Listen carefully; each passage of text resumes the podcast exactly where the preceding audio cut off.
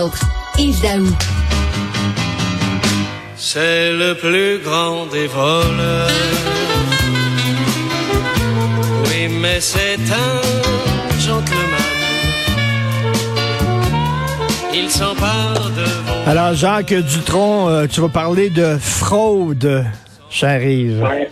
Oui. Hey, Richard, on s'en est parlé. Là. Je sais pas si tu te rappelles, la semaine dernière, il y avait un homme de 69 ans, René Goyette, qui s'était fait voler sa rente même son compte bancaire chez BMO là, par des virements Interact, puis il n'y avait toujours pas de nouvelles Oui. de BMO. Ben là, écoute, on en a trouvé un autre. Écoute, tiens-toi bien, là. Ce jeune-là, de 33 ans, OK, qui est privé de son compte bancaire depuis 37 jours. Et lui, il s'est vraiment là, fait à- complètement avoir. C'est une fraude, un cauchemar là, qui a commencé le 24 octobre. Il avait des temps, il s'est fait euh, refuser une transaction sur un dépanneur. OK. Puis là, tout à coup, il s'est aperçu que il y avait eu des chèques qui avaient été déposés dans son compte de plusieurs milliers de dollars. Puis après ça, des virements qui avaient été faits par, au nom d'une compagnie qui s'appelait Oubla. Et là, ils ont comme vidé complètement son compte bancaire. Et là, la BMO a complètement gelé son, son compte bancaire. Mais imagine-toi, là, il n'est pas capable de recevoir sa paye, pas capable de payer sa facture, pas capable de payer son hypothèque. Et là, ça fait 37 jours. Donc, le, le Aïe, gars, il aïe. n'a pas le choix, là. Là, j'ai plus le choix. Là. Il dit, je vais aller m'ouvrir un compte bancaire euh, ailleurs. Il a trouvé la Banque nationale, puis il va pouvoir faire ses transactions. Mais ça, ça montre là, qu'au niveau de, tu sais, du service à la clientèle, là, les, jeunes sont complètement dépourvus à l'égard des banques. Là, il est même été obligé d'aller à la police de, de Granby pour, faire un, pour demander une enquête policière.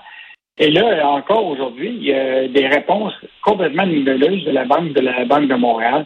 Écoute, c'est la même chose avec le gars qui, qui s'est fait euh, la dernière fois qu'on a parlé de René Goyette, toujours pas de réponse. Puis là, aujourd'hui, il y en a un autre qui n'a pas de réponse.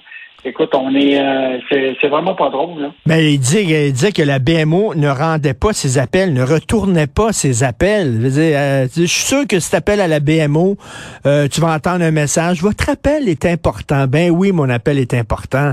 Ben oui, mon œil. Richard, je veux juste te rappeler, il y a un organisme qui s'appelle au Canada l'organisme là, du bureau du surintendant des banques. là. Puis j'ai regardé le rapport des plaintes. Écoute, les plaintes à l'égard des banques là, ont augmenté de presque 50% euh, entre 2020 et 2021.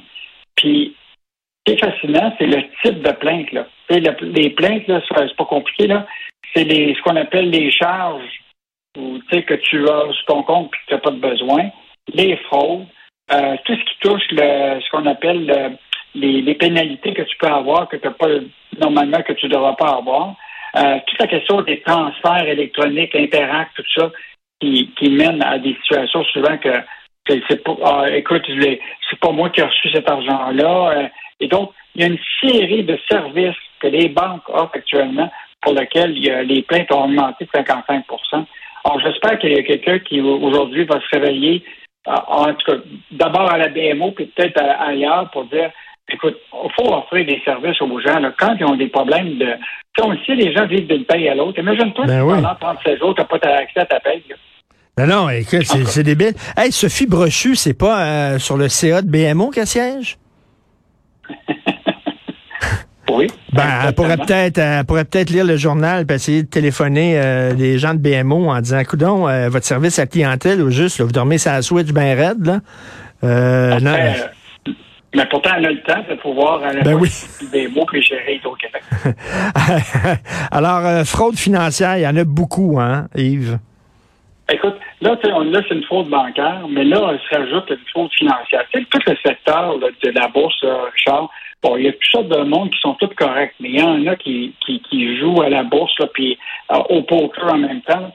Donc, euh, imagine-toi, euh, présentement, là, il y a, une poursuite qui est faite aux criminels actuellement aux États-Unis.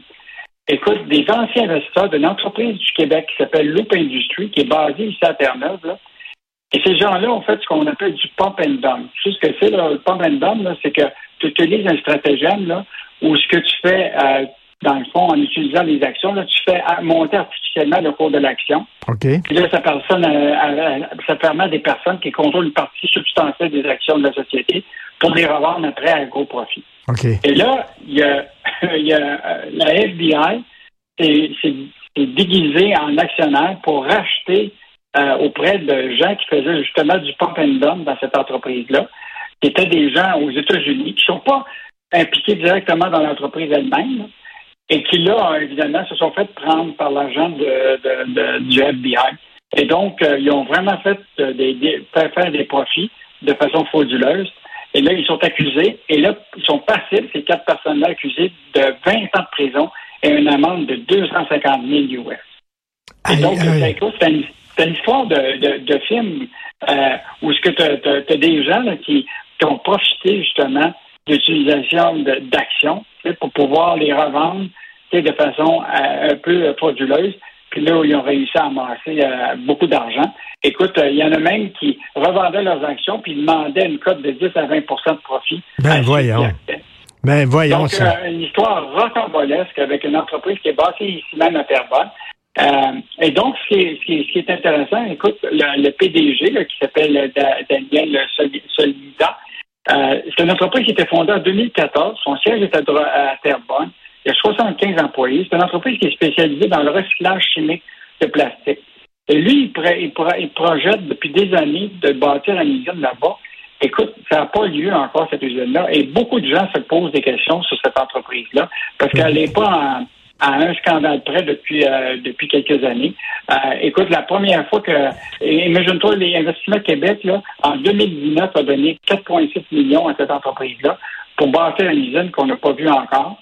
Euh, il y a deux ans, une hmm. société américaine qui s'appelle Hindenburg Research a publié un rapport accablant qui disait que la technologie proposée par Loop, c'était de la frine. Euh, écoute, non, ça n'a ça, ça, pas d'allure. Là. Donc, il risque jusqu'à 20 ans de prison.